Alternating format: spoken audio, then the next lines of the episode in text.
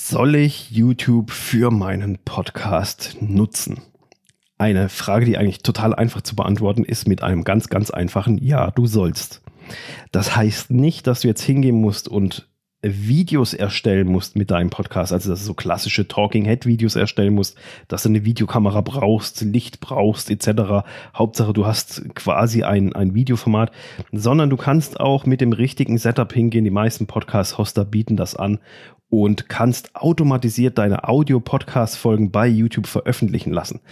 Das ist nämlich besonders schlau, weil es gibt tatsächlich Leute, die hören Podcast ausschließlich über YouTube und YouTube gehört ja zu Google und Google ist die größte Suchmaschine und somit kann es auch gut sein, dass du darüber neue Abonnenten, neue Zuhörer gewinnst.